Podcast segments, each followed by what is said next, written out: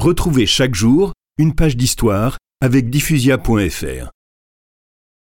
Le 13 mai 1931 tombe la sinistre sentence.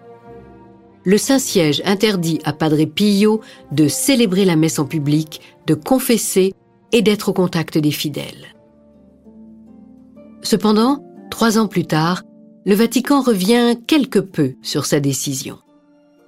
Le 15 juillet 1934, un envoyé du pape vient au couvent annoncer une bonne nouvelle. Le père Raphaël raconte.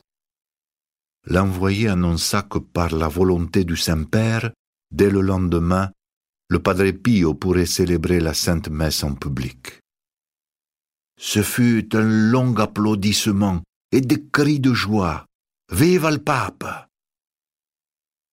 Padre Pio ému et les larmes aux yeux quitta sa place, alla baiser la main de l'envoyé et lui demanda d'une main tremblante de remercier sa sainteté. Le lendemain, Padre Pio célébra à nouveau la messe.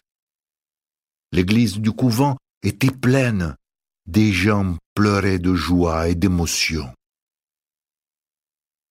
Peu à peu, l'Église adoucit ses dispositions à l'égard du Padre. Elle lève une à une les interdictions prononcées quelques années auparavant.